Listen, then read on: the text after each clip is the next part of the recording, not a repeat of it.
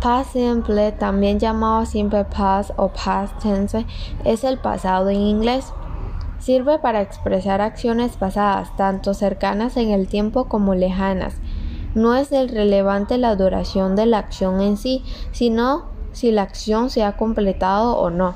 Se forma con el pasado regular o irregular del verbo principal y el verbo auxiliar. Equivale en español a pretérito indefinido y al pretérito imperfecto.